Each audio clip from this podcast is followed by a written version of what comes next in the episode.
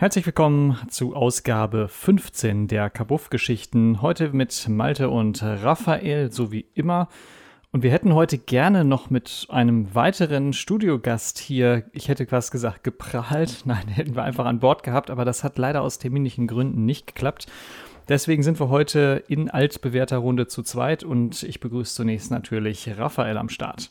Hallo Malte. Wir haben uns für heute überlegt, wir machen auch wenn wir unseren Experten Hendrik noch nicht dabei haben, trotzdem schon mal ein bisschen was zum Thema Gabriel Burns Hörspiele, die ja bei uns in den nächsten Folgen immer mal weiter aufgegriffen werden. Wir wollten die Hörspielreihe ja mit euch mal ja, thematisch Stück für Stück durchgehen, auch die einzelnen Folgen mal besprechen, was so an Handlung passiert, weil es eine etwas umfangreichere Produktion ist. Deswegen werden Raphael und ich jetzt zunächst ein bisschen was erzählen zu dem, was eigentlich zu Gabriel Burns und dieser ganzen Reihe Wissenswertes im Netz kursiert, um dann in den nächsten Folgen zu gucken, dass wir mal darauf eingehen, was in den Folgen selbst so passiert. Ja, und ansonsten heute noch ein zweites, für die einen oder anderen vielleicht auch spannendes Thema. Wir gucken ein bisschen auf die Schallplatte, ihre Geschichte und die Faszination Vinyl. Das Thema ist ja bei uns immer schon mal ein bisschen aufgeklungen. Und hinten raus ein bisschen Literatur, ein paar Games. Also rundherum, könnte man sagen, schon jetzt eine runde Sache. Wir werden sehen. Äh, Raphael, du kannst vielleicht zunächst ein bisschen was zu Gabriel Burns erzählen. Was ist das für eine Hörspielreihe und vor allen Dingen, was mich interessieren würde, ich kannte die ja vorher überhaupt nicht. Wie bist du an die überhaupt gelangt bzw. darauf gekommen? Ich habe gerade mal schnell gespickt. Also Gabriel Burns, erste Folge ist 2003 erschienen. Da war ich 14, glaube ich. 15. Ähm, ist auf jeden Fall schon lange her. Ich habe es nicht von Anfang an gehört ich hatte zwischendurch eine Zeit in meinem Leben, wo ich nicht so viele Hörspiele gehört habe. Und das ist dann so in meiner ja, Gymnasium, Oberstufenzeit, so mit äh, ja, 17, 18, 19 äh, losgegangen, dass ich von einem Kumpel John Sinclair empfohlen bekommen habe. Da haben wir ja hier auch schon mal eine Folge drüber gemacht. Und gerade diese Horror-Mystery-Geschichten, also eher so Hörspiele für Erwachsene, sage ich mal, haben mich da ziemlich angesprochen. Und irgendwann um den Dreh hat mir dann ähm, jemand auch die Gabriel Burns empfohlen. Ich habe dann damals irgendwie die ersten, weiß ich nicht, acht Folgen oder so gehört und ähm, war direkt fasziniert davon, dass es so komplex und spannend war. Ähm, muss aber sagen, dass ich damals eher so auf dem Weg zur Uni oder so mal eine Folge John Sinclair gehört habe und dass ich dann bei Gabriel Burns nicht so richtig am Ball geblieben bin. Die haben, glaube ich, 35 Folgen produziert bis 2010. Und dann gab es eine ja, rechtliche Streitigkeiten zwischen, ich glaube, Studio und Regisseur und Autor. Ich bin mir da nicht ganz sicher. Das kann man auch alles im Internet nachlesen. Ähm, es sind auf jeden Fall dann drei Jahre keine Folgen erschienen. Und ähm, genau, 2013 hat Sony das dann übernommen. Und die haben dann bis Ende 2014 nochmal 10 Folgen nachgelegt, also 36 bis 45.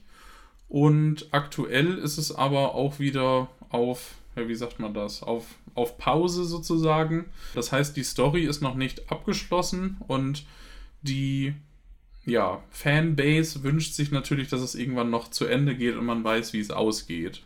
Das wäre schön, ne? Also ja. hätte man ja irgendwo auch verdient.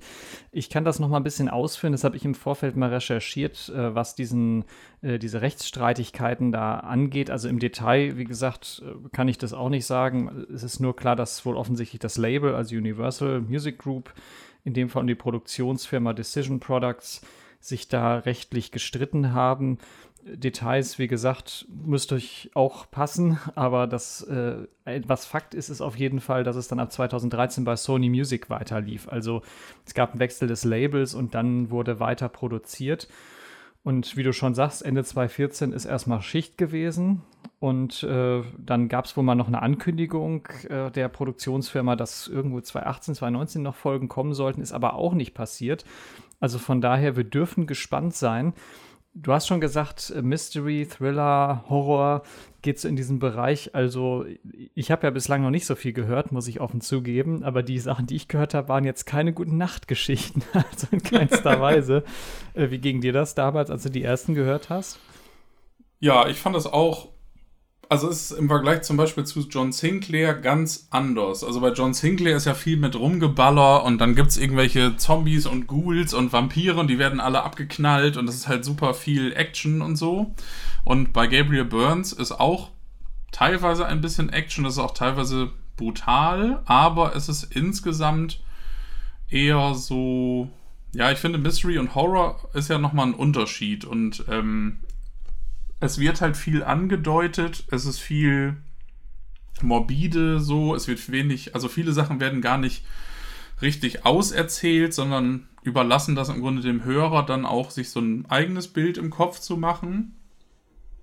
Und durch diese, durch diese ja, Darstellung ähm, kommt auch eine gewisse Komplexität der Story hinzu. Und deswegen war es damals für mich so schwierig am Ball zu bleiben, weil ich halt John Sinclair kann man halt mal nebenbei hören und wenn man die Folge mal nicht ganz zu Ende hört, dann kann man die irgendwann auch einfach zwei Wochen später zu Ende hören. Und das ist mir jetzt beim Gabriel Burns hören, also als wir gesagt haben, wir machen das hier im Podcast, habe ich halt nochmal von vorne angefangen und ich bin jetzt irgendwie bei Folge 36, 37 ungefähr. Ähm, man kann es echt nicht nebenbei hören, weil man muss wirklich aufpassen, weil man sonst bestimmte Namen oder Handlungsstränge nicht mitbekommt und man dann denkt so, hä, was war denn da nochmal? Und dann muss man halt vielleicht die Folge nochmal hören oder so. Ja, es ist manchmal ja wirklich so, dass man die Konzentration dann für eine gewisse Folge oder auch für gewisse Dinge einfach braucht, sonst kann man sie nicht so verinnerlichen. Ne? Also es ist ja oftmals auch so, wenn wir wenn man was liest oder auch wenn man irgendwie, ja, ich sag jetzt mal auch äh, Filme guckt, es gibt ja auch so Filme, die muss man mehrfach gucken, weil man ansonsten gewisse Details gar nicht mitkriegt oder den Film am Ende nicht versteht. Und ähnlich ist es ja beim Hörspiel auch. Äh, spannend, dass es hier auch so ist, wo du das gerade so sagst.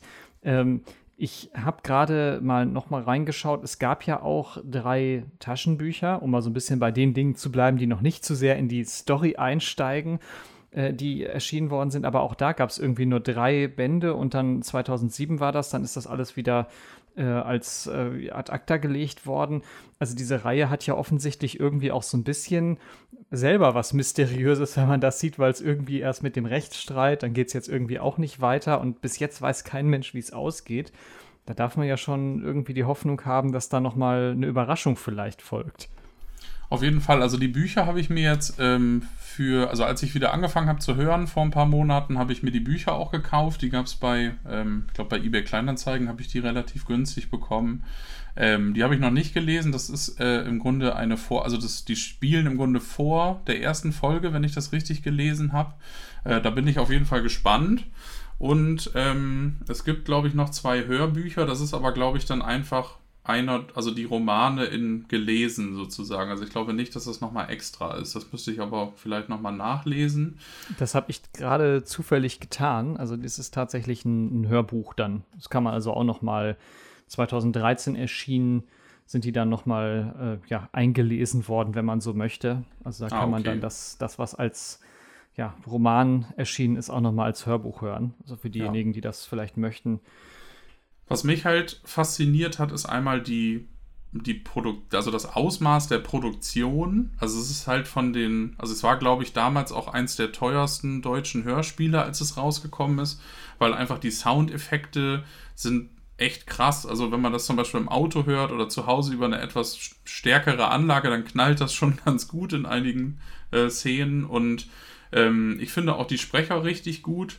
Und es sind ja auch in der Serie einige berühmte Leute als Gastsprecher da gewesen. Also zum Beispiel Smudo von den Fantastischen Vier, Bela B. von den Ärzten und noch einige andere berühmte Sprecher aus Hörspielen, aber auch Musiker aus Deutschland zum Beispiel. Und Amerika, nämlich zum Beispiel Jimmy Pop, der Sänger von der Bloodhound Gang. Ja, das ist äh, erstaunlich. Der gibt es das können wir vielleicht mal verlinken. Ich habe das gerade schon mal abgespeichert. Es gibt tatsächlich eine Bilderserie, wo man ihn im Studio bei der Produktion sieht.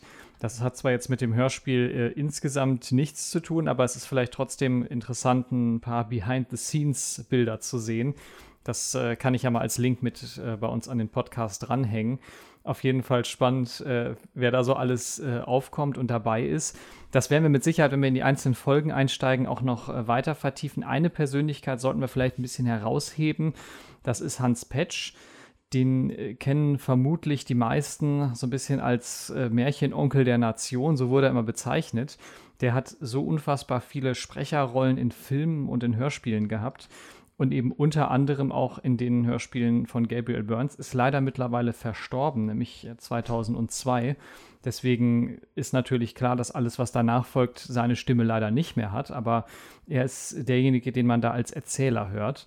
Deswegen, wenn wir einsteigen, das ist so eine der Persönlichkeiten, die man da auf dem Schirm haben kann.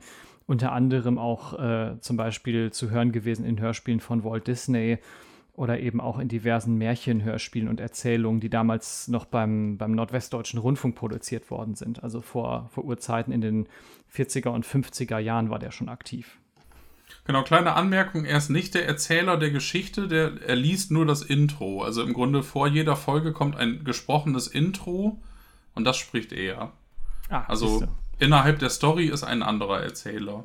Stimmt, das äh, sollten wir vielleicht richtig stellen, dass die Leute denken, wie, wie, haben sie das denn jetzt gelöst? Stimmt, einen Erzähler gibt es dann auch noch mal. Ja, ein bisschen was zu den Personen im Hörspiel können wir, glaube ich, schon sagen, damit man so eine ungefähre Vorstellung davon hat, um wen in Anführungszeichen es da so geht. Äh, das sind ja dann doch einige mit der Zeit. Du hast das gerade schon erwähnt. Manchmal ist es relativ äh, zackig. Ich habe nur mal so in die ersten Folgen reingehört, auch wegen, gerade wegen Musik und Soundeffekten. Und das, äh, ja, muss ich dir recht geben, war schon eins der knalligsten Hörspiele, so von den Effekten her, was ich bislang gehört habe. Also, das äh, ist schon nicht ohne. Vielleicht kannst du ein bisschen erzählen, was sind so die handelnden Personen? Wo, wo steigt die Handlung vielleicht auch ein, ohne jetzt schon in die Handlung äh, komplett vorzudringen? Genau, also zu viel will ich nicht erzählen, daher weiß Hendrik auch wesentlich mehr, den wir dann in Zukunft als Gast dabei haben. Grundsätzlich geht es um einen Schriftsteller aus Vancouver, also Kanada, der heißt Stephen Burns, das ist im Grunde die Hauptfigur und der verdient sich sein Geld als Taxifahrer neben dem Romane schreiben, weil das nicht so gut läuft.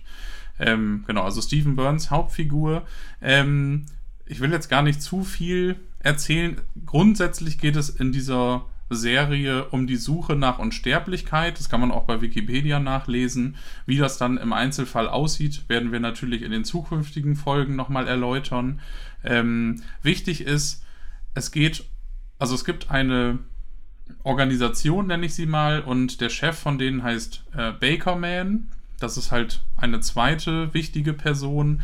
Und dieser Bakerman tritt halt äh, in der ersten Folge dann in das Leben von Steven und beauftragt ihm mit dem Lösen eines mysteriösen Falles. Und da will ich jetzt auch gar nicht zu viel drüber erzählen. Im Grunde geht es halt hauptsächlich dann in dieser Serie darum, dass halt Stephen Burns für Baker Man mysteriöse Fälle löst und ähm, Genau, die anderen Charaktere, also Joyce Kramer kann man noch erwähnen, die kommt halt auch in der ersten Folge vor. Das ist eine, äh, eine junge Frau, die auch für Bakerman arbeitet. Und ähm, genau, ich glaube, da würde ich es schon mit belassen. Ja, zu viel verraten wollen wir noch nicht, aber man merkt, das wird relativ schnell auch etwas komplexer. Also auch beim Reinhören, wie du richtig äh, schon sagtest, es ging mir genauso, dass man eigentlich die ersten Minuten, so war das bei mir, ich habe die Hälfte der ersten Folge gehört und habe dann nochmal wieder an den Anfang zurückgeseppt, um einfach nochmal mehr reinsteigen zu können, um auch noch besser verstehen zu können, wo sind wir eigentlich gerade, wer handelt jetzt hier, um wen geht es überhaupt und was kann ich da so erwarten. Von daher bin ich auch sehr gespannt. Hendrik hat ja auch schon einiges äh, im Vorfeld gesagt, was er äh, da noch zu erzählen möchte, wenn er bei uns hier im Studio mit dabei ist. Deswegen wollen wir ihm da auch nicht zu viel vorwegnehmen. Äh, vielleicht blicken wir noch ein bisschen auf Dinge so rund um das Hörspiel, um die Hörspielserie. Ich habe gerade noch mal ein bisschen auf die Produktionsfirma Decision Products geguckt. Äh, interessant dahinter der Herr, der das Ganze produziert, Volker Sassenberg. Jetzt werden wahrscheinlich die meisten sagen, kenne ich nicht, noch nie von gehört. Äh, ist ja oftmals so, denn Producer oder auch Produzenten auf Deutsch und Regisseure sind ja nicht unbedingt immer diejenigen, die im Vordergrund stehen bei Audioproduktion. Das sind ja meistens eher die Sprecherinnen und Sprecher, die man dann so hört. Bei Volker Sassenberg muss man aber dazu sagen, der hat schon einiges äh, produziert und dann kommen eben gewisse Zusammenarbeiten auch wieder in der Hörspielreihe vor. Du erwähntest vorhin Smudo von den Fantastischen Vier. Den er äh, unter anderem auch schon ähm, im Studio hatte. Dann kommen dazu Leute wie ähm, Schiller, also Christopher von Dylan, vielleicht den einen oder anderen Begriff aus der elektronischen Musik. Sportsfreunde Stiller, heutzutage hört man nicht mehr so viel von denen, aber damals natürlich auch ähm, angesagt. Nightwish aus dem Metal-Bereich hat damit zusammengearbeitet und diverse Tonträger schon auf äh, bekannten Labels wie zum Beispiel Universal Music äh, bei Disney oder Sony BMG veröffentlicht. Also kein so ganz äh, Unbekannter in dem Produzentenkreis. Und eben unter anderem verantwortlich für Gabriel Burns von vorne bis hinten. Das ist also auch derjenige, der sich Sprecher dann ans Mikrofon stellt und die Aufnahmen durchführt und dann hinterher dafür verantwortlich ist, dass das fertige Produkt entsteht. Gar nicht mal so äh, verkehrt, mal auch auf die Leute zu gucken, finde ich. Definitiv, auf jeden Fall spannend, was da so alles hintersteckt. Genau, ich habe gerade noch gelesen, dass laut aktuellem Vertrag voraussichtlich ungefähr 50 Folgen geplant ähm, sind. Was ganz witzig ist, wenn man die CDs hat und im Regal stehen hat, dann bilden die Coverrücken im Grunde ein großes Motiv. Ah. Und daraus, daraus kann man ungefähr erschließen, wie viele Folgen es sein sollen. Kommt ähm, man denn ähm, da so hin, ungefähr in die Richtung, wenn du jetzt so hochrechnest? Ja, ich denke schon. Und deswegen hoffe ich natürlich, dass das irgendwann nochmal zu Ende geführt wird. Ähm, ja. Ja, da darf man echt gespannt sein. Also ist auf jeden Fall äh, ja so mysteriös, wie der Inhalt der Reihe an der einen oder anderen Stelle ist. So mysteriös sind auch die Rahmenbedingungen, unter denen sie entsteht. Wir sind auf jeden Fall beide schon sehr gespannt darauf, äh, wenn wir dann wirklich in die Handlung einsteigen und so ein bisschen gucken, dass dann in einer der nächsten Folgen. Zeitlich muss es da passen. Das könnt ihr euch vorstellen, da wir alle auch noch nebenbei ein Privatleben haben. Da sind Termine und das kann dann manchmal dazu führen, dass wir euch erzählen, ja, in der nächsten Folge machen wir auf jeden Fall das und das. Und da müssen wir es doch mal vertagen. In dem Fall äh, ist das leider mal so, dass wir unseren Experten noch nicht dabei haben können, aber das ist alles halb so wild. Dafür haben wir euch hoffentlich schon einen Überblick gegeben. Mich würde auch mal interessieren für diejenigen von euch, die uns Kommentare schreiben wollen oder an kabuffgeschichten.online.de mailen möchten äh, mit Feedback oder äh, ja, Kritik auch gerne zur Sendung. Äh, könnt ihr uns natürlich auch mal reinschreiben, ob ihr diese Serie kennt. Und mich würde auch sehr interessieren, wie ihr sie einschätzt, so vom, ja, von der Machart her. Also ist das für euch auch so eine der herausragendsten Reihen, die man so gehört hat? Ich bin auf jeden Fall sehr gespannt ich weiß nicht, Raphael, wollten wir noch einen kleinen, ja, du sagtest schon, die, die Logos sind spannend. Das, das Hauptlogo, ähm, also die, die Coverrückseiten, sagtest du gerade, das Hauptlogo kommt da ja eher so ein bisschen sehr schlicht daher, wie ich finde. Ne? Es ist ja einfach nur ein Schriftzug, der so in, in rot auf schwarzem Untergrund, der lässt natürlich auch schon so ein bisschen das Genre erahnen. Ja. Aber äh, so wirklich äh, viel weiteres an, an Design habe ich jetzt nicht finden können. Ist das irgendwie speziell? Ist das sehr farbig oder bleibt das relativ einfach gehalten? Was, was sagen denn so die Cover? Also die Cover sind relativ farbig, also die sind immer schwarz und eine andere Farbe. Ähm, also zum Beispiel das erste Cover von der ersten Folge, das ist halt gelb und schwarz. Und danach ist es dann halt immer schwarz mit irgendeiner anderen Farbe. Das heißt, die sind farbig, aber nicht bunt. Ah, das ist interessant. Ich gucke gerade noch mal beim Decision äh, Records, was die da haben. Da gibt es nämlich auch diverse äh, Gabriel Burns Geschichten. Es gibt sogar offensichtlich auch Musik noch mal dazu, die da extra produziert worden ist. Wahrscheinlich das Intro, könnte ich mir vorstellen. Genau, es gab einen Sound, es gab auch einen Soundtrack, den man separat kaufen konnte. Ah, dann scheint das der zu sein, weil ich habe hier gerade Avenger im Groove Edit, das wird einem hier vorgeschlagen als, als Möglichkeit, ähm, was man sich so anhören kann. Einspielen können wir es euch leider nicht, denn wir wollen hier kein Theater mit der GEMA oder sonstigen Rechtevertretern oder auch womöglich mit äh, Decision Product selber bekommen, weil wir deren Material hier einfach einspielen, auch wenn wir es als Fans tun. Das äh, tut sich ja leider nicht viel damit, weil letztendlich müssen alle auch irgendwo ihr Geld verdienen. Von daher lassen wir das lieber, aber da sehe ich zum Beispiel, dass es eben diverse Cover gibt, und da könnt ihr auch nochmal reinklicken, kann ich euch auch gerne mit in die äh, Show Notes beziehungsweise in die Ergänzung rund um die Sendung als Link mal packen. Und da ist tatsächlich die letzte Folge die Nummer 45. Und mehr ist nicht zu sehen. Es gibt keine Ankündigungen. Es gibt auch keine wirklichen News. Also von daher dürfen wir gespannt sein. Vielleicht äh, müssen wir die mal anschreiben, mal gucken, was sie uns erzählen, ob wir da eine Information erhalten, wann es weitergeht. Das könnten wir ja vielleicht im Rahmen unseres Podcasts mal machen. Genau, was ich noch dazu sagen kann, es gibt Gabriel Burns leider nicht legal im Internet zum Anhören irgendwo, sondern man muss halt ähm, sich gebraucht die CDs oder die Kassetten, also es gab einige Folgen auch auf Kassette besorgen ähm, oder hoffen, dass man im Bekanntenkreis jemand hat, der Sicherungskopien von diesen CDs angefertigt hat, damit man sich die mal ausleihen kann. Dezentral, wohlgemerkt. Das ist immer ganz wichtig. Es müssen dezentrale Sicherungskopien sein, weil dann ist das ja nicht das Problem, wenn die gerade mal nicht bei jemandem auf dem Schreibtisch liegen. Also so wie früher auch, Kassette ausleihen oder CD ausleihen in der Bibliothek. Vielleicht gibt es die da sogar auch. Das wäre noch so ein Tipp äh, von mir. Könnte noch sein, dass Bibliotheken das tatsächlich auch führen und man sich die da ausleihen kann. Genau, und ich gucke gerade mal bei eBay Kleinanzeigen, also man bekommt die auch relativ günstig. Also hier war zum Beispiel ein Angebot, da hat man die ersten 35 für irgendwie 50 Euro bekommen. Das ist ja auch echt okay. Ja, das ist mit Sicherheit auch ein Preis für diejenigen, die da mal einsteigen wollen. Ja, und dann dürfen wir gespannt sein in den nächsten Folgen, was dann so an Handlung passiert. Das ist auf jeden Fall relativ viel. So viel sei schon verraten. Bevor wir zu sehr einsteigen, wechseln wir das Thema ähm, Gabriel Burns wäre natürlich auch ein Klassiker gewesen. Früher gab es ja auch Hörspiele auf Schallplatten. Das ist unser nächstes Thema. Ähm, Schallplatten an sich sind in der heutigen Zeit ja wieder vergleichsweise modern. Raphael, du hattest, glaube ich, auch erzählt, du hast schon die ein oder anderen Alben, kaufst du wieder gerne auf Vinyl, ne? Genau, ich habe früher nur CDs gehabt also das heißt früher, als ich angefangen habe, wieder viel Musik zu hören, so mit Metal und so, so mit 16, 17, habe ich jahrelang immer nur CDs gekauft. Mit Discman wahrscheinlich noch damals, ne?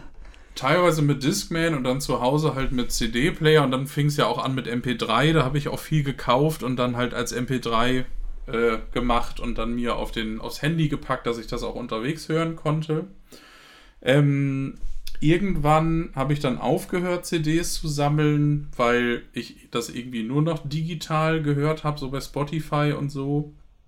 Und dann habe ich gedacht, hm, man will ja die Bands auch irgendwie unterstützen und da sich mein Musikgeschmack dann auch ein bisschen in Richtung Underground, sage ich mal, bewegt hat, möchte man da ja die Bands umso mehr unterstützen. Und ähm, dann habe ich angefangen, Vinyl zu sammeln. Also so richtig los ging es oh, ich sag mal so 2000, 2016, 2017 vielleicht. Und ähm, genau, habe mir dann einfach viel auf Vinyl gekauft. Was ich da immer cool fand, ist, dass da auch ein Download-Code dabei ist, dass man sich halt die MP3s auch ziehen kann, wenn man es unterwegs hören will. Und viele Sachen gibt es halt auch bei Spotify oder auch bei Bandcamp, ähm, wo man das dann halt unterwegs hören kann. Weil Schallplatte unterwegs ist ja bis heute schwierig ja, den, den Vinyl-Man oder wie auch immer man das dann schimpfen müsste. Weil es eigentlich geil, wenn man so eine, so eine kleine Maxi-Scheibe nehmen könnte und die dann irgendwie einlegt und dann hat man so einen tragbaren, portablen Plattenspieler. Wer weiß, vielleicht erfindet den auch noch irgendwie jemand oder es gibt den sogar schon. Zuerst sitzen die Leute da in der Bahn und äh, legen vorsichtig mal die Nadel auf die Platte Wobei wahrscheinlich allein das Geschaukel von einem, von einem Zug oder so schon dazu führen würde, dass das nicht mehr richtig funktioniert. Müsste dann ja. im, im luftleeren Raum laufen. Da wird das dann gehen.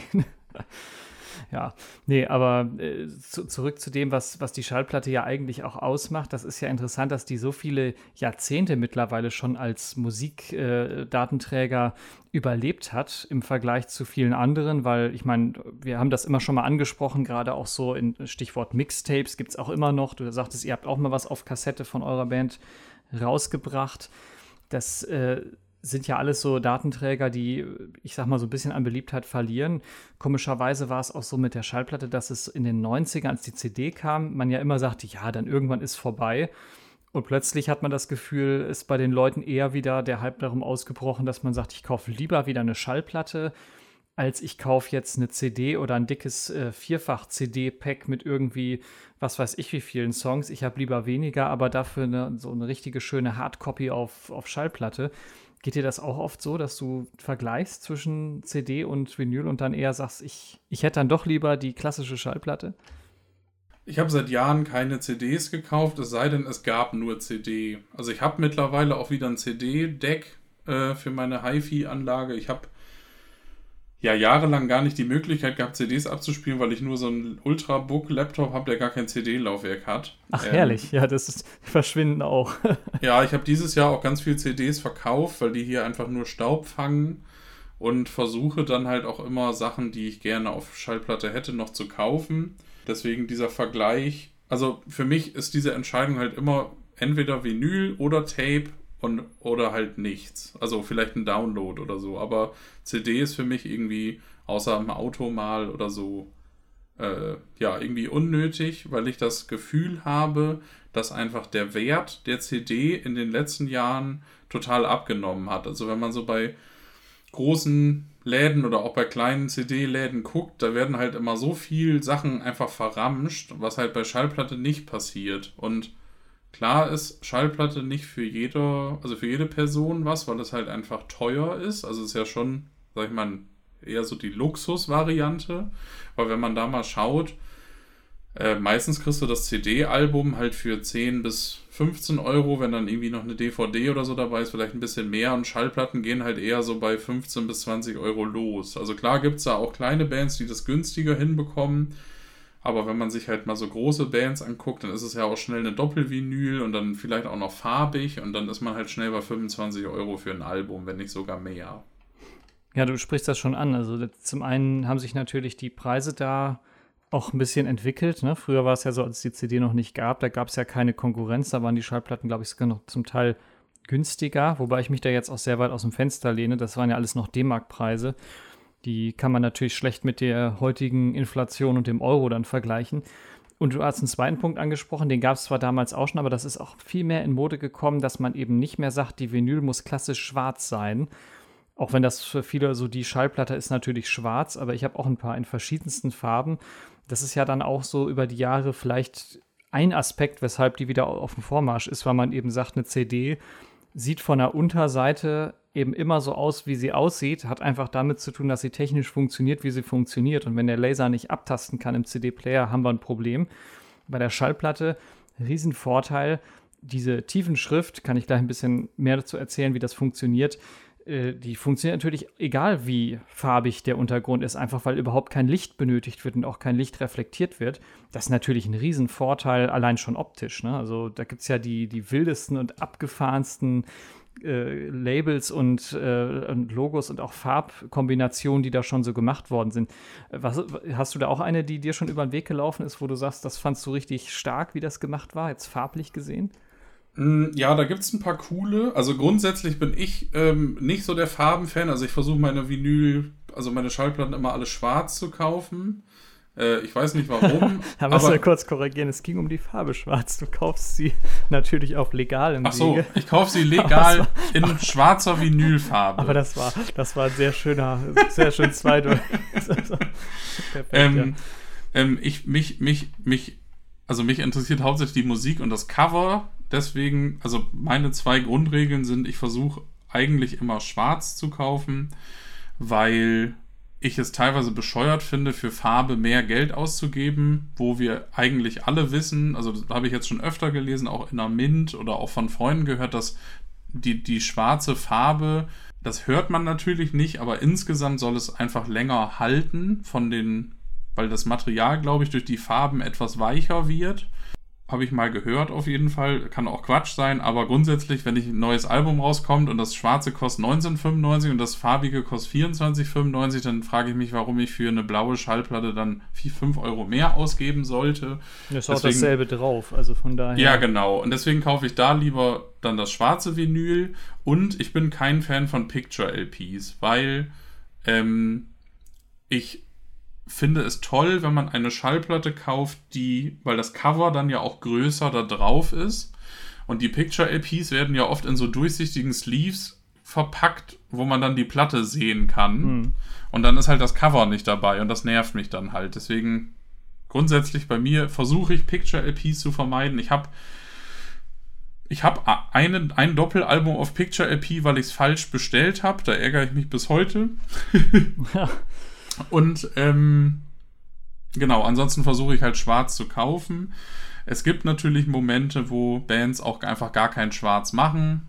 da gucke ich dann einfach, dass ich die Farbe kaufe, die am ehesten zum Albumcover passt. Also, ähm, keine Ahnung, ein Beispiel zum Beispiel, es gibt von Misery Index, das ist so eine Death Metal Band aus Amerika, die hatten vor ein paar Jahren ein Album The Killing Gods und das war halt so ein schwarzes Cover mit so goldenen Figuren drauf und da habe ich dann halt das goldene Vinyl gekauft, weil das halt zum Cover gepasst hat. Ah, okay. Ja, man genau. kann, da gibt es ja auch immer wieder die, die verrücktesten Ideen, wie man das alles vermarkten kann. Du sagtest das schon, ne? Dann ist ein Bild drauf oder die Platte ist farbig, dann kostet sie mehr. Ist aber auch alles eher so ein Ding der Neuzeit. Also ich, ja, klar. Ich, ich komme mal so ein bisschen aus dem Bereich der elektronischen Musik. Da haben Schallplatten ja allein schon, weil die DJs damit auflegen, äh, eine, äh, eine ganz eigene Geschichte ja auch in den Clubs und sind ja auch nach wie vor relativ beliebt, auch beim Publikum. Also kann ich immer nur so sagen, wenn da DJs waren, die mit Schallplatten aufgelegt haben, noch ganz klassisch. Das war meistens für diejenigen, die zugehört haben, dann auch immer ein Erlebnis, weil es auch anders klingt. Da sind wir natürlich dann auch wieder dabei, wie das technisch funktioniert und äh, natürlich auch einfach rein optisch, ne? dass da jemand kommt mit so einem dicken Plattencase und dann so die Dinger erstmal durchsucht und sagt, okay, den Titel nehme ich jetzt. Das ist natürlich viel, viel spannender, als wenn da jemand kommt und sagt, ich habe hier meine 3 Terabyte Festplatte, da ist alles drauf, was ich irgendwie jemals mal in einem Club gespielt habe. Und da stelle ich mir dann irgendwie mein Set draus zusammen und mische das irgendwie am Rechner zusammen. Und äh, meine eigentlichen Bewegungen, die ich so mache, ist eigentlich mehr Show, als dass ich wirklich äh, noch eine Platte von einem Turntable auf den anderen überblenden muss. Aber das ist ja nun auch letztendlich ein Wandel, der sich dadurch die ganze MP3 und auch generell Musikdigitalisierung dann einfach in den Vordergrund gespielt hat, dass man dann an diesen Stellen gar nicht mehr so klassisch das Handwerk sieht, so wie es früher war, sondern dann eben ja eher der Technik das überlässt und dann die Show drumherum das Spannende wird da muss ich sagen, bin ich ja auch mal noch eher ein Fan von den, von den klassischen DJs, die wirklich ihre Platten mitbringen und die auch sagen, so, was ich nicht im Case habe, kann ich auch nicht spielen. Weil das war ja früher eben auch noch einfach anders. Da war ja nicht so mit Musikwünsche im Club und das war safe, dass die laufen, so wie das heute bei, einigen Partys dann ist. Das ist schon, schon auch ein Wandel, der sich dadurch eingestellt hat.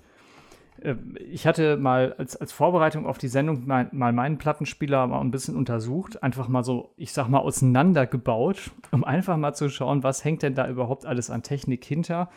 Und äh, ich weiß nicht, du hast ja wahrscheinlich, was heißt wahrscheinlich, du hast natürlich einen Plattenspieler zu Hause. Ähm, ist bei dir auch schon mal der, der, der Riemen ausgeleiert oder hast du einen mit Direktantrieb? Ähm, ich habe bis vor anderthalb Jahren oder so ein DJ-Turntable als, ähm, als Schallplattenspieler gehabt. Äh, das war ein Stanton, hieß der, glaube ich. Ah ja, ja, eine der nicht ganz unbekannten Marken auf dem Areal. Genau, der war halt relativ. Genau, der war halt relativ günstig. Ich meine, der hatte Direktantrieb. Ich bin mir aber nicht sicher.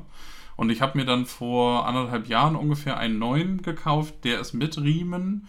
Das ist ein Project, äh, jetzt muss ich überlegen, Project Debut Carbon DC. Also der hat einen Carbon-Arm äh, und ähm, der ist mit Riemenantrieb. Da ist aber ganz schön, der Riemen liegt halt direkt unter dem Teller. Also wenn man da umstellen möchte zwischen 33 und 45 Umdrehungen, muss man halt einmal den Teller hochheben und kann halt direkt den Riemen umlegen. Ja. Und ähm, da kann man dann den Riemen direkt austauschen. Also ich muss dann das Ding nicht ausbauen, sondern ich kann einfach den Riemen abmachen und einen neuen kaufen und den dann da wieder dran machen. Und damit sind wir auch schon beim, ich glaube, mit häufigsten Ersatzteilen neben den Nadeln, die die Platte abtasten, selbst, die so ähm, gekauft werden müssen, wenn man einen Plattenspieler hat. Also Riemen, dieser Gummiriemen, der dann letztendlich den Plattenteller dreht. Allerdings eben nur bei jenen Plattenspielern mit Riemenantrieb. Die meisten von den äh, in den Clubs oder äh, eher DJ-orientierten Plattenspielern und Turntables haben natürlich einen Direktantrieb. Welch Wunder! Denn der Riemen wäre wahrscheinlich schneller kaputt, als man gucken würde, wenn dann da rumgescratcht und äh, gearbeitet wird. das tut dem Riemen dann meistens nicht so gut, beziehungsweise äh, ist der dann relativ schnell ausgeleiert. Das ist bei meinem Vater mal passiert vor Jahren. Das weiß ich noch, da hatte er seine alte ich glaube Pink Floyd war das, äh, aufliegen. Und dann merkte man irgendwie, wie plötzlich der Song so richtig anfing zu eiern und irgendwie langsamer wurde, mal schneller. Also so, als hätte da jemand jetzt so ein ganz böses Effektgerät angeschlossen. Und da war das dann eben auch der Riemen, der dann ausleierte und der musste dann mal getauscht werden. Deswegen kann man da eigentlich immer sagen, bei denen, ja, wie du richtig sagst, es geht immer relativ entspannt und einfach. Das wäre ja auch fatal, wenn man den dafür extra immer zu einem Experten bringen müsste, der das dann macht. Aber es, es, gibt ja Leute, die da nach wie vor drauf schwören, also die alten, äh, gerade so Rundfunk- und Fernsehtechniker, die es noch gibt. Das ist ja ein aussterbender Beruf, äh, die so einen Plattenspieler noch reparieren können. Äh, die haben meistens bei so Riemenantrieben schon die Faxen dicke, weil ich hatte da mal Kontakt zu einem, der auch sagte, von wegen die Riemen sind meistens so die, die größte Schwachstelle des Ganzen. Und äh, der hat dann meistens sogar Riemen gekauft, die wesentlich äh, heftiger noch waren, als die, die da ursprünglich als Ersatzteile draufgehören. Also auch ganz spannend, wenn man sich mit Leuten auseinandersetzt, die dann Plattenspieler reparieren. Die machen das meistens nicht, wie wir in Anführungszeichen normalos das machen. Ist denn deiner mal kaputt gegangen eigentlich oder läuft? Ich habe gerade mal nachgeguckt, das war ein Direktantrieb, der alte. Ah, ja. ähm, genau, bei dem alten ist die Nadel abgebrochen und dann habe ich nachgeguckt im Internet. Äh, das, die Nadel als Direktersatzteil gab es äh, nur noch in Kanada für irgendwie horrende Summen. Dann ja. ähm, habe ich gedacht, ich kaufe einfach so ein, so ein Fake. Und das gab es dann irgendwie aus China für 8 Euro. Da stand aber überall, das macht die Platten kaputt. Und dann habe ich überlegt, einfach den kompletten Tonabnehmer inklusive Nadel auszuwechseln. Und das wäre halt relativ teuer gewesen. Da habe ich mir halt direkt ein neues Gerät gekauft. Das heißt, der alte steht hier noch ohne Nadel. Wenn, wenn jemand von den Zuhörern gerne einen Stanton Turntable kaufen möchte, gerne Bescheid sagen. Ähm, ja, der Antrieb war, funktioniert ja auch noch. ich, war da, ich war sehr zufrieden mit dem. Also wäre die Nadel nicht kaputt gegangen, hätte ich den wahrscheinlich noch weiter benutzt. Aber ähm, da war das war es halt einfach nicht wert, dann ja sich halt noch mal einen Tonabnehmer für was weiß ich wie viel Geld zu kaufen. Und deswegen äh, habe ich halt mir einen neuen Schallplattenspieler gekauft. Ja, die Nadeln sind ja so ein bisschen auch die andere Schwachstelle beim Plattenspieler. Also ich habe auch schon mehrere Nadeln hinter mir, muss ich gleich dazu sagen. Äh, das liegt einfach daran, äh, ja, zum Teil, wenn man dann mal so, ich sage mal, mit Platten rumsquetscht, also habe ich nicht mit denen gemacht, die mir wichtig sind, sondern mal so zum Ausprobieren einfach mal so ein bisschen rumgespielt. Und dann kann es natürlich auch mal sein, dass die Nadel dann mal einen Abgang macht, wenn man das nicht so ganz äh, ordentlich macht oder da ein bisschen zu heftig ans Werk geht. Aber gut, damit muss man dann rechnen. Aber prinzipiell, äh, meistens halten die ja doch relativ gut. Interessant ja auch, was es da so für Technologien gibt. Ähm, einige ja auch äh, mit richtig mit Diamanttonabnehmer, damit das eben möglichst äh, ja gar nicht in irgendeiner Form kaputt gehen kann und die Schallplatte eben möglichst lange hält. Allerdings sind natürlich, je, ja, je höherwertiger das Nadelsystem, da kann man richtig Geld bei lassen. Ich weiß noch, dass mein Vater mal seine erneuern musste. Da glaube ich auch über 100 Euro für hingelegt damals schon. Also da kann man von bis äh, richtig, richtig viel Geld lassen. Du hast es ja, glaube ich, auch schon gesagt. Ich weiß nicht, was die Nadel für deinen da gekostet hätte im Ausland, wenn du die hättest schicken lassen. Oh, ich weiß gar nicht mehr. Da war auf jeden Fall der Versand total beknackt teuer. Ähm, keine Ahnung. Es, es war halt einfach, es, der ist halt älter und es gab in Deutschland dafür keine Ersatzteile mehr und ja, dann habe ich mich so entschieden. Wir haben mal überlegt, wie, wie die Schallplatte überhaupt entstanden ist. Das, äh, die Geschichte ist ja nicht allzu groß, also es kommen so ein paar bekanntere Namen drin vor, wie äh, der äh, altbekannte Edison, Thomas Alva Edison, der damals ja nicht die Schallplatte an sich erfunden hat, sondern ja ein ja, Phonograph nannte sich das das war aber letztendlich ja noch ein bisschen was anderes. Der Phonograph war so eine Rolle, wenn man sich das so vorstellt, oder so eine, so eine zylinderförmige Rolle. Und auf der wurde dann letztendlich die Musik in einer tiefen Schrift gespeichert. Das heißt, da lief dann so ein, so ein Zeiger, auch so ein Abnehmer drüber, der aber eben nicht wie bei der Schallplatte links, rechts, hoch, runter ausschwenken kann, sondern eben hauptsächlich hoch, runter ging und eben nicht in die, in die Breite. Und dann war es ja damals Emil Berliner, der dann äh, die eigentliche Schallplatte erfunden hat, so zumindest immer das, was man so hört. Und die Schallplatte arbeitet ja mit Seitenschrift, das heißt also letztlich der Tonabnehmer ist in einer Rille drin, die kann man ja auch sehen, wenn man die Platte gegens Licht hält oder mit einer Lupe mal drauf schaut. Und dann kann man auch erkennen, dass die Rillen eben nicht nur einfach gerade Rillen sind, das sind sie nur außen und innen. Welch Wunder, da ist auch keine Musik, da ist ja meistens erstmal nur Stille und das berühmte Knistern, bevor es dann richtig losgeht.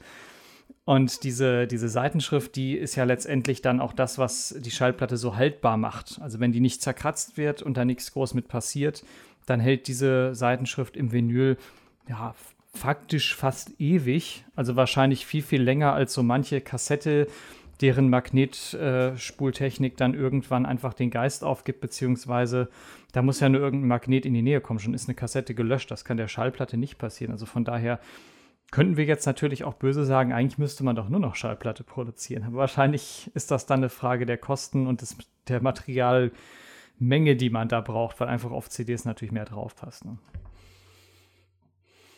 Aber so, so der, der historische Hintergrund zur Schallplatte.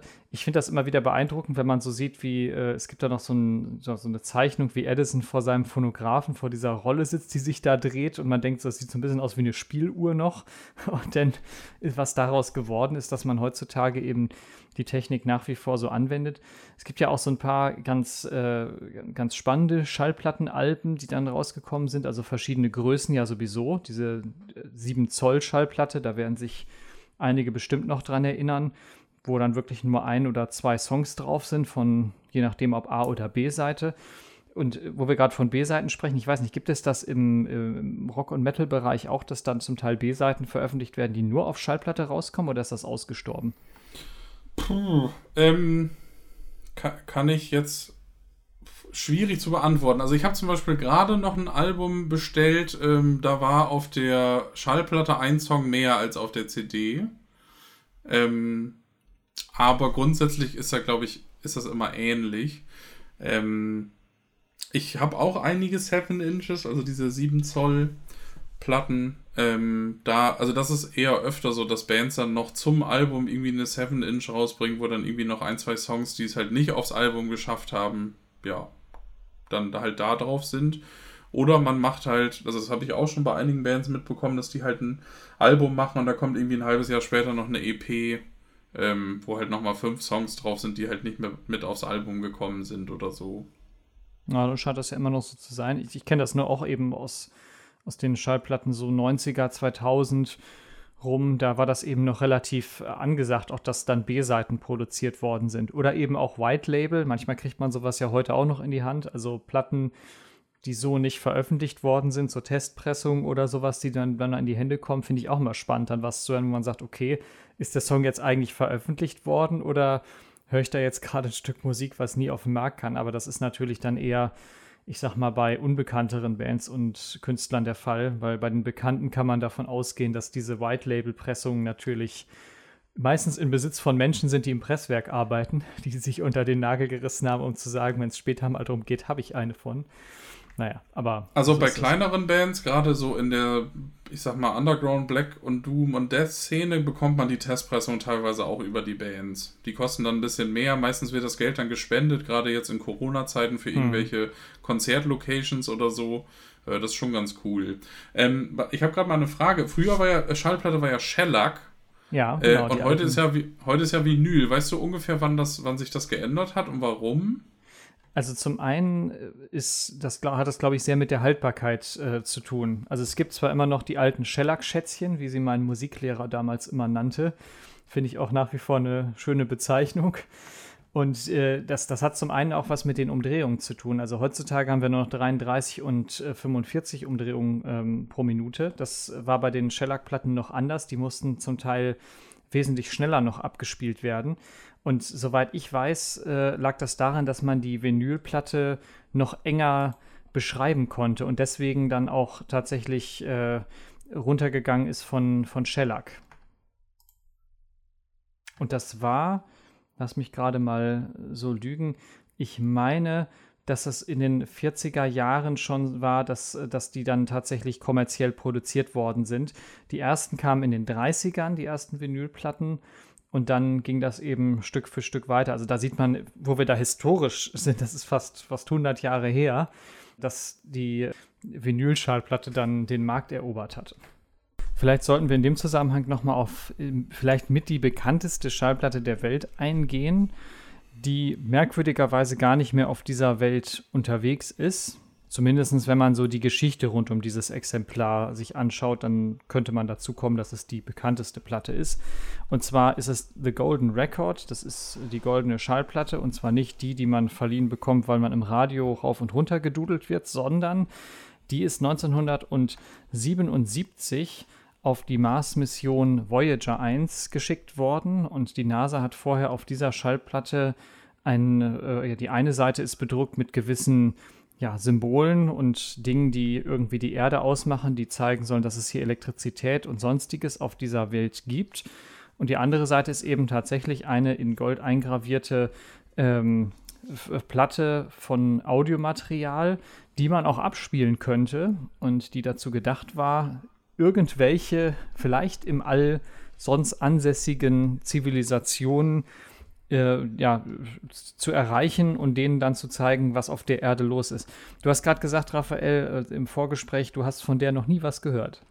Nee, habe ich echt nicht. Vielleicht auch. Komisch. ich bin da zufällig darauf aufmerksam geworden, mal in der Dokumentation, fand das dann spannend, habe mir das dann mal angeguckt. Gibt es auch im Internet, kann ich gerne auch verlinken, die äh, Informationen zu, auch wie diese Platte entstanden ist. Das war natürlich, wie man sich vorstellen kann, ein bisschen was anderes als äh, eine klassische Vinylplatte, denn diese Platte ist ja vorgesehen, um ja quasi irgendwann in weit entfernten Galaxien, jetzt sind wir schon fast wieder so ein bisschen beim Star Wars Intro, dann äh, vielleicht gefunden und gehört zu werden.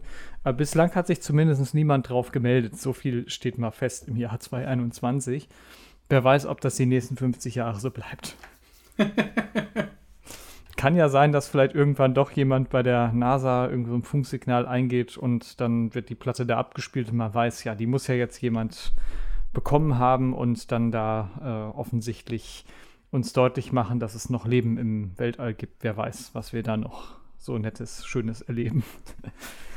sind, sind wir schon fast bei, bei, beim Bereich Fantasy, um ehrlich zu sein. Da hattest du gesagt, du hast äh, zwei äh, zwei Empfehlungen, zwei Literaturempfehlungen oder ist das eher so, naja, oder kann weg? Also ich habe ja früher sau viel gelesen und ähm, in den letzten Jahren eher weniger und jetzt so seit einem halben Jahr habe ich wieder mehr gelesen und ähm, auch viel und ich, ich neige oft dazu, nicht neue Bücher zu lesen, sondern einfach Sachen, die ich vor 20 Jahren schon mal gelesen habe, einfach nochmal zu lesen, weil man es irgendwie schon kennt. Und ich habe jetzt aber in den letzten Monaten mal angefangen, einfach mal neue Sachen zu lesen, weil was bringt das, wenn ich Sachen nochmal lese? Also klar, Tolkien steht da außer Frage oder auch Harry Potter, das lese ich halt gerne nochmal wieder, aber ähm, ja, viele Sachen muss man auch, glaube ich, nur einmal lesen und ich habe auch gar nicht mehr so viel Zeit ähm, mit, ja, ich sag mal Netflix und Serien gucken und auch mal einen Film und dann noch was lesen. Ähm, genau, und da sind mir zwei Bücher unter, unter die Lupe gekommen. Einmal Erkental von, äh, das ist eine deutsche Autorin. Äh, jetzt muss ich mal gucken, wie die heißt. A.K. Bender. Keine Ahnung, wofür die Abkürzung steht. Ähm, geht um Alchemisten. Also ist so ein bisschen wie bei Harry Potter. Da gibt es also Erkental, ist so eine abgeschottete Stadt, wo halt die Alchemisten wohnen und ähm, ein Junge, der heißt Endri, ähm, wird halt ausgewählt, dann diese Schule in Erkental zu gehen und halt seine Alchemistenfähigkeiten auszubauen. Und äh, das fand ich ganz cool. Ähm, das war, ja, ein, ein, gutes Buch, was mich auch ja, dazu bewegt hat, jetzt, wenn jetzt bald der zweite Teil rauskommt, den auch zu lesen. Ähm, ich fand es da ein bisschen schwierig, weil das spielt halt ein bisschen in der Zukunft. Das heißt, da kommen dann so Sachen wie die PlayStation 8 oder irgendwie das iPhone 20 und keine Ahnung, 8G Masten und sowas. Also das soll es alles noch geben. Da bin ich ja gespannt, ob wir da tatsächlich. Aber wer weiß, man darf ja raten. Man darf raten, genau. Ich das fand ich okay. Ähm, hat das, ja, ich fand das irgendwie unnötig. Und dann gibt es halt an dieser Schule gibt es halt so verschiedene Klassen und verschiedene Alchemistenfähigkeiten und dann gibt es auch so ein Spiel, das ist halt nicht wie Quidditch, aber irgendwie ist es so ein bisschen wie Quidditch und ja, also man hat halt viele Dinge gefunden, die mich so ein bisschen an Harry Potter erinnert haben. Dennoch fand ich das Buch gut und werde auch den zweiten Teil lesen, aber es hat mich halt nicht so richtig umgehauen. Und das zweite Buch, was ich gelesen habe, ist von ähm, C.E.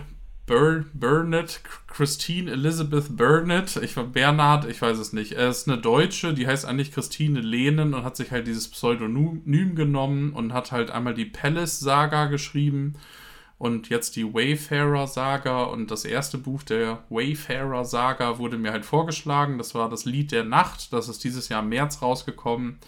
Das habe ich mir gekauft, da bin ich jetzt fast durch. Und ähm, die Story ist ganz cool. Es geht halt auch ganz normal Fantasy-Welt und ähm, es darf halt nachts kein Feuer entzündet werden und nicht gesungen werden, weil sonst irgendwie die bösen Schatten kommen und irgendwie alle, alle abschlachten. Ähm, das Buch fand ich auch gut, also ich werde den zweiten Teil auch lesen, aber insgesamt war das auch, ja, man, also ich habe das Gefühl, man hat alles irgendwie schon mal gehört. Jetzt kann man auf der einen Seite sagen, ja, es wurde ja auch einfach sehr viel Fantasy-Literatur geschrieben in den letzten 50 Jahren oder so. Auf der anderen Seite hm, frage ich mich halt auch manchmal, ob ich da vielleicht auch zu kritisch bin oder so. Äh, es, ich habe auf jeden Fall in den letzten Jahren selten mal ein Buch gelesen, also aktuelle Bücher, die mich irgendwie gepackt haben. Und da jetzt mal einfach die Frage an die Zuhörer, könnt ihr mir vielleicht ein Fantasy-Buch empfehlen, was euch so richtig gepackt hat, weil ich irgendwie das Gefühl habe, man hat alles schon mal gehört. Es gab jetzt auch gerade bei Netflix einige Serien, einmal dieses Shadow and Bone hieß das, glaube ich. Und dann gab es letztes Jahr ja auch diese Neuver oder Neuverwurstung der Artus-Saga. Ich habe schon wieder vergessen, wie das heißt. Schwert und ja, weiß nicht mehr. Wie hieß es noch? Ja, ich habe es auch ja. gesehen, aber nicht gelesen, um ehrlich das, zu sein. Das war alles kurzweilig und man konnte es gucken. Vielleicht hätte ich da auch die Bücher lesen sollen bei Shadow and Bone. Ich weiß es nicht. Ich habe einfach das Gefühl, dass in den letzten Jahren einfach viele Sachen rauskommen, die ganz kurzweilig sind und man guckt sich das an oder liest das und dann denkt man zwei Wochen später, ja, es war jetzt auch irgendwie ein bisschen belanglos in Anführungsstrichen. Und ähm, genau, da einfach die Frage an die Zuhörer, vielleicht habt ihr ja was gelesen oder was gesehen, wo ihr sagt, boah, das war mega geil, hau dir das unbedingt rein. Ja, das ist ja Kommentarzeilen oder Mail, kabuffgeschichten.online.de sind da Möglichkeiten. Vielleicht kriegst du dann ja wieder Lesestoff, den wir hier auch besprechen können, den wir natürlich dann auch gerne an euch weitergeben, wenn wir da irgendwas haben, wo wir sagen, das sollte man mal gelesen haben. Ähm, vielleicht, warte mal ganz kurz, vielleicht hat ja auch jemand Erkental oder das Lied der Nacht gelesen und widerspricht stimmt. mir und sagt, das war der Hammer und das war das Beste, was in den letzten 20 Jahren rausgekommen ist oder so. Ähm. Das, das kann ja auch sein. Da sind ja die Geschmäcker bekanntermaßen verschieden. Ich habe mal gerade bei Erkental reingeklickt, das äh, kann ich mal verlinken. Das andere hieß noch, sag mir doch mal gerade den Titel, dann schreiben wir das auch mal direkt auf. Das Lied der Nacht. Das Lied der Nacht. Also wir können ja auch beides, genau, wir können ja auch beides als ähm, Empfehlung raushauen. Ich fand es ja auch, also man konnte es auf jeden Fall lesen. Es war nicht so, dass ich nach der Hälfte gedacht habe, boah, was für ein Schund, voll die Zeitverschwendung, sondern das war ja trotzdem, das war ja trotzdem unterhaltsam. Ich sehe auch gerade bei Das Lied der Nacht, dass es ja offensichtlich Teil einer Saga ist, die dann noch weitergeht, ne? Genau, Teil 2 und 3. Also 2 kommt jetzt irgendwann die Tage und 3 kommt, glaube ich, im Oktober. Und bei Erkental ist es auch so, der zweite Teil also kommt, glaube ich, im Herbst jetzt irgendwann. Na, da darf man ja gespannt sein. Also für diejenigen von euch, die Fantasy-Fans sind und die auf jeden Fall auch gelesen haben möchten, hauen wir mal die Links mit rein. Dann könnt ihr euch informieren und gucken, ob das was für euch ist und dann natürlich auch gerne kommentieren bzw. Feedback geben, ob ihr da Raphaels Meinung seid, dass die Dinger eher so naja sind oder ob ihr sagt, das sind doch ganz große Potenziale im Fantasy-Bereich. Was ich da halt auch schön finde, sind ja beides weibliche Autorinnen. Ich finde das halt auch schön, weil ich glaube, Fantasy war ja jahrelang immer so eine Männerdomäne. Und vielleicht muss man sich auch ein bisschen an den Schreibstil gewöhnen und dann, also wie gesagt, ich werde die zweiten Teile auch lesen und dann auch gerne berichten. Ähm, grundsätzlich finde ich es halt schön, wenn halt so diese, ja, ich weiß nicht, bei Fantasy-Literatur denkt man ja immer an so einen Ü60-Typ, der das halt irgendwie schreibt und wenn das halt mal junge Frauen schreiben, ist es ja auch einfach mal, mal was Neues so. Ich muss auch sagen, den Schreibstil finde ich ziemlich erfrischend bei vielen jüngeren Autorinnen, die dann letztendlich auch mal ganz ab von, von Tolkien und C.S. Lewis und wie sie alle heißen, mal wirklich was komplett Eigenes kreieren. Du sagst es, manchmal ist es so, dass man dann als, als Leserin oder Leser das Gefühl hat, okay, das ist jetzt so ein bisschen sehr parallelisiert zu was, was man kennt. Aber es gibt durchaus auch Potenzial äh, und Autorinnen, die da echt äh, ganz eigene Maßstäbe setzen. Da können wir ja vielleicht auch noch mal ein, eine Sendung zu machen, dass wir mal Fantasy beleuchten, die ausschließlich von Frauen geschrieben worden ist. Also da ja. weiß ich zumindest, haben wir viel von im Schrank. Meine Freundin ist großer Fan von diversen Autorinnen. Das heißt, da könnte man mit Sicherheit eine gute Runde drehen und einiges an Empfehlungen raushauen. Sehr cool, finde ich mega spannend. dann hauen wir jetzt zum Schluss noch Games raus. Du hattest gesagt, da gibt es auch ein bisschen was Neues. Ich habe auch was Neues angefangen. Bei mir geht es eher in, naja, Sci-Fi, Adventure, Rätselspaß für, äh, ja, zwar Singleplayer-Modus, aber der trotzdem für alle ist. Ich weiß nicht, was, was ist bei dir auf der Agenda? Du hattest was durchgespielt, hattest du gesagt? Genau, ich bin ja sehr großer The Last of Us-Fan. Ähm, das ist halt ein PlayStation-Only-Game, also es gibt es nur auf der PlayStation. Ähm, der erste Teil ist 2013 rausgekommen. Habe ich damals durchgespielt. Letztes Jahr kam der zweite Teil und ich habe es bis ja, vor ein paar Wochen jetzt nicht gespielt, habe es mir aber irgendwie vor zwei Wochen gekauft und dann irgendwie an ein paar Tagen durchgesuchtet und äh, fand es großartig. Also das war echt richtig, richtig gut. Und worum geht's? Vielleicht ein ganz kurzer Abriss, weil ich habe zum Beispiel keine Playstation, deswegen kann ich jetzt, ich müsste jetzt natürlich mal schnell Suchmaschine bemühen, aber du kannst ja wenigstens zwei Takte erzählen. Was ist es für ein Game? Was, was kriegt man geboten? Genau, grob geht es darum. Äh, auf der Welt gibt es ein, ein ähm, Pandemieausbruch von den Cordyceps, heißt das. Das ist im Grunde eine Pilzsorte, die äh, Menschen befällt. Und da gibt es halt verschiedene Stufen. Also wenn man infiziert wird, dann wird man erst so eine Art Zombie und irgendwann pilzt der ganze Körper so zu und dann ist man halt so ein Pilz, äh, so ein Pilzzombie, der halt irgendwie stärker ist und schwerer zu besiegen. Ähm, genau, das klingt jetzt erstmal irgendwie beknackt. aber Wobei mich erinnert das sofort an Herr der Ringe Online und wie heißt das noch, diese Instanz da und Skumfiel in den Tiefen von Moria. Da gibt es nämlich auch so Müllhalten von irgendwelchen komischen Kreaturen, die auch nur aus, aus Pilzen äh, irgendwie verderbt aussehen und irgendwie von Pilz befallen sind. Von daher, ja, ich glaube, kann man als Fantasy-Fan irgendwie mit klarkommen. Genau, im ersten Teil geht es darum, dass äh, ein Mann, der heißt Joel, genau, in dieser Welt, also die Welt nach dieser, also die Pandemie läuft natürlich weiter, aber es wird natürlich dann von so einem totalitären Militärregime kontrolliert und ähm, gegen das Militärregime kämpfen die Fireflies. Das ist so eine Rebellengruppe, die halt keinen Bock haben auf so ein Militärregime. Und der Joel lebt halt in einer von diesen Städten und ist da Schwarzmarkthändler. Das heißt, er schleicht sich aus dieser Militärstadt raus, sammelt halt draußen in den infizierten Gegenden Sachen, bringt die zurück und verkauft die.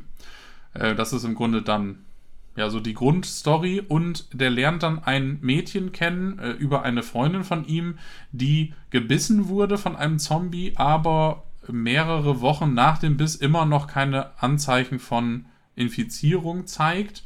Und deswegen vermuten die, dass sie immun ist. Und im Grunde geht es im ersten Teil darum, dass Joel versucht, das Mädchen Ellie, die ist glaube ich 14 oder so, äh, zu den Fireflies zu bringen, damit die einen Impfstoff mit ihrem, mit ihrer Immun, mit ihrem Blut oder mit ihrer DNA entwickeln können. Interessant. Genau, was ich da halt gut fand beim ersten Teil, also ich habe das damals mit meiner damaligen Freundin habe ich gespielt, sie hat zugeschaut und ich durfte dann irgendwann auch nicht mehr weiterspielen, wenn sie nicht dabei war, weil sie meinte, es war einfach wie ein richtig guter Film. Also die Story ist halt echt wirklich gut, die ist sehr emotional, da sind coole Momente, also ich erinnere mich an eine an eine Stelle, wo die halt so durch so eine total zerbombte Stadt gehen und dann sind da auf einmal wilde Giraffen, die dann da rumlaufen und das war halt damals, also es ist noch ein PlayStation 3 Spiel, von der Grafik her halt auch echt richtig gut. Also das ist wirklich eins bis heute eines meiner Top 3 oder Top 5 Spiele of all time, weil ich das wirklich gut fand. Genau, der zweite Teil kam dann raus ähm, letztes Jahr und ich habe ihn jetzt halt vor ein paar Wochen durchgespielt und es ist anders als der erste Teil. Ähm, also es geht im Grunde dann, es spielt halt irgendwie zehn Jahre später oder so und man spielt halt dann Ellie, also das Mädchen, was halt im ersten Teil irgendwie, ja, ich glaube, die war 14 und die ist dann im zweiten Teil irgendwie, ja, weiß nicht, Anfang 20. Ähm, und genau, man spielt sie dann. Äh, und die Story geht dann im Grunde, ja, halt zehn Jahre später weiter. Ich will da auch nicht zu viel verraten.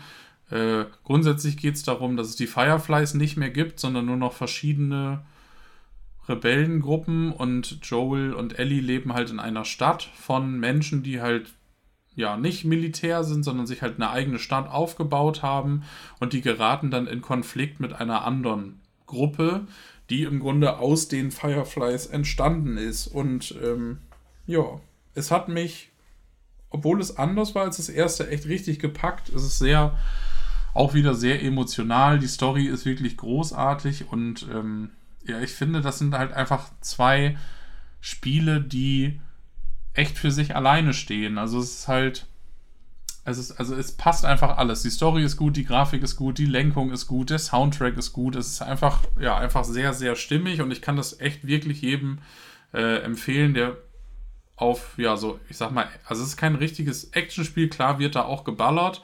Man kann aber auch viel schleichen und sich um Gegner rumschleichen, also man muss nicht immer alles töten. Ähm, und das ist halt einfach sehr, also es ist mir sehr nahe gegangen, weil das halt sehr brutal ist, aber auch sehr, ja, sehr spannend und sehr emotional. Also es ist wirklich, wirklich gut. Ja, also es hört sich auf jeden Fall für diejenigen, die in den Genres zu Hause sind, nach einer Empfehlung an. Du sagtest ab PlayStation 3 und auch nur auf PlayStation. Das sagen wir vielleicht nochmal dazu, nicht, dass jemand beim ersten Hinhören nicht richtig hingehört hat und denkt, super, lade ich mir mal eben bei Steam für den PC. Das geht nicht. Das könnt ihr bei der, ähm, bei der Empfehlung machen, die ich noch äh, reinwerfe. Und zwar, das ist was ganz anderes. Da kann man zwar auch äh, umgenatzt werden, wenn man nicht aufpasst, aber es geht hierbei eher um Strategie. Äh, Spiel ist The Talos Principle.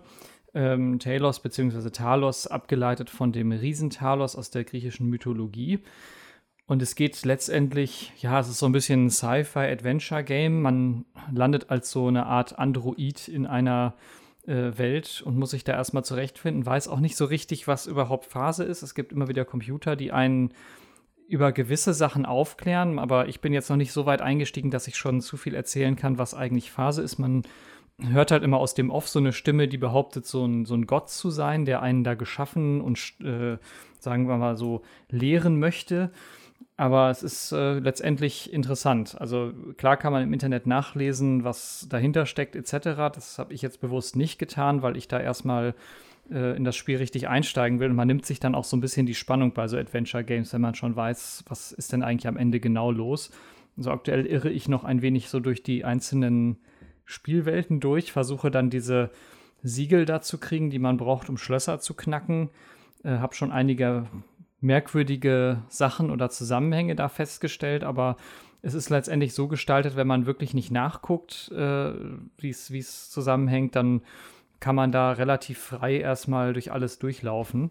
Allerdings gibt es da auch manchmal eben so Maschinengewehre mit Lasern, wenn die einen Etappen, die muss man dann erstmal ausschalten, sonst äh, wird man immer wieder zurückgesetzt. Aber man fällt halt nicht tot um und muss dann irgendwie, was weiß ich, was an äh, Aufgaben erfüllen, um wieder an den Punkt zu kommen, sondern da man so ein Roboter ist, setzt das einfach zurück. Und dann kann man die entsprechende Instanz oder den entsprechenden Bereich nochmal probieren. Also kein Wutspiel, wo man dann immer wieder von ganz vorne anfangen muss. Nee, das ist es definitiv nicht. Also du hast dann immer so Bereiche, wo du so ein, so ein Siegel für, Schlo für ein Schloss erspielst. Das ist dann so ein Tetris-ähnliches Steinchen. Oder es ist eigentlich Tetris nachempfunden, sagen wir mal so. Und die muss man hinterher zusammenpuzzeln, um ein Schloss zu öffnen. Dann gibt es noch so einen Turm, der relativ mysteriös ist, wo man nicht hoch soll. Also zumindest sagt einem dass dieser gottähnliche äh, Offsprecher, dass man den nicht betreten soll. Habe ich natürlich trotzdem schon längst gemacht. Ähm, ja, dann verliert er einen vom Radar und ist irgendwie verwundert und erzählt einem, dass man da wieder nicht hin soll. Also ich bin gespannt, was es damit auf sich hat. Aber viel weiter bin ich auch noch nicht. Aber trotzdem kann ich es schon empfehlen, weil es einfach von der Machart her für Leute, die so auf ja, ich sag mal, Taktik äh, bei so gewissen Sachen stehen. Man muss dann da so Hindernisse zum Teil überwinden, um eben diese Siegel zu bekommen. Dann gibt es verschiedene Gegenstände, die man als Hilfsmittel bekommt. Also sei es, dass man äh, einfach nur mit so einem Gerät gewisse Sachen ausschalten kann oder stören kann oder man kann Lichtstrahlen irgendwie umleiten. Das hat dann auch relativ viel so mit, mit Winkeln und äh, ja, Optik zu tun, dass man da überhaupt weiterkommt. Also es ist relativ spannend. Jetzt habe ich noch einen Ventilator gekriegt bin gespannt, was der noch alles Tolles kann. Also es ist auf jeden Fall ein, ja, ein Rätsel-Adventure-Game, äh, bei dem es eben auch ein bisschen darum geht, herauszufinden, was der Charakter, den man da spielt, da überhaupt soll und was diese Welt überhaupt soll. Äh, ja, mal schauen. Aber trotzdem schon jetzt nach ein paar Stunden Spiel sehr zu empfehlen. Ja, also zumindest für, für Leute, die jetzt nicht so auf, auf selber Ballern stehen, sondern man wird dann da eher abgeknallt, wenn man nicht aufpasst. Äh, das äh, muss man dann in Kauf nehmen, aber ja, Und man kann vor allen Dingen auch zurückspulen. Das fand ich überhaupt am allergeilsten. Man kann an einer Stelle, hatte ich was falsch gemacht und war quasi gefangen. Dann sagt das Spiel ja, drück mal X und spul zurück. Dann kann man tatsächlich auch zurückspringen, ohne dass man dann da irgendwie gefangen bleibt. Also das Spiel ist da an der Stelle relativ gut gemacht, sodass man da nicht irgendwo steht und plötzlich geht es nicht weiter. Dann kriegt man schon den Hinweis, so spring mal lieber zurück und mach das nochmal. Das erinnert mich so ein bisschen an Prince of Persia. Äh, sehr, sehr, Prin gut. Prince of Persia. Ja. Das Sands of Time, wo man mit diesem Zeitsand so zurückspulen Stimmt, konnte. da kann man, da kann man das genau, da kann man das auch machen, um dann gewisse Sachen zu lösen. Also hier war es bislang nur, wenn man feststeckte, aber wer weiß, ob das hinterher sogar auch Spielmechanik ist, dass man das einsetzen muss an einigen Stellen. Ähm, ich bin gespannt. Ich bleibe auf jeden Fall dran und äh, bin gespannt. Ich habe jetzt zum Glück ein paar Tage Urlaub, wo ich das, ich will nicht sagen, suchten kann. Da kriege ich meiner Freundin Ärger, wenn ich den ganzen Tag nur am Zocken bin. Wenn wir hier mal ein paar Tage schön Urlaub haben, aber ich denke, die eine oder andere Stunde werde ich da mit Sicherheit mal dann vorm Rechner verbringen und da weiter einsteigen. Und wer weiß, vielleicht spielen wir das auch mal zusammen weiter, weil manchmal ist es auch so, wenn dann jemand anders mit drauf guckt bei solchen Dingern. Du siehst ja manchmal, die Lösung ist, liegt quasi dir vor Augen, aber du machst es halt einfach nicht, weil du denkst, nee, hier komme ich nicht weiter. Und guckt jemand anders drauf und sagt, mach doch mal so und so und plötzlich zack, gelöst. Ja. das ist dann auch manchmal ganz schön, wenn man das gemeinsam spielt. Und das ist dann auch letztendlich egal, wenn es, finde ich, wenn es Singleplayer ist, weil man trotzdem äh, ja weiterkommt und dann das ein oder andere auch entdecken kann. Ja. Dann Weiß ich auch nicht.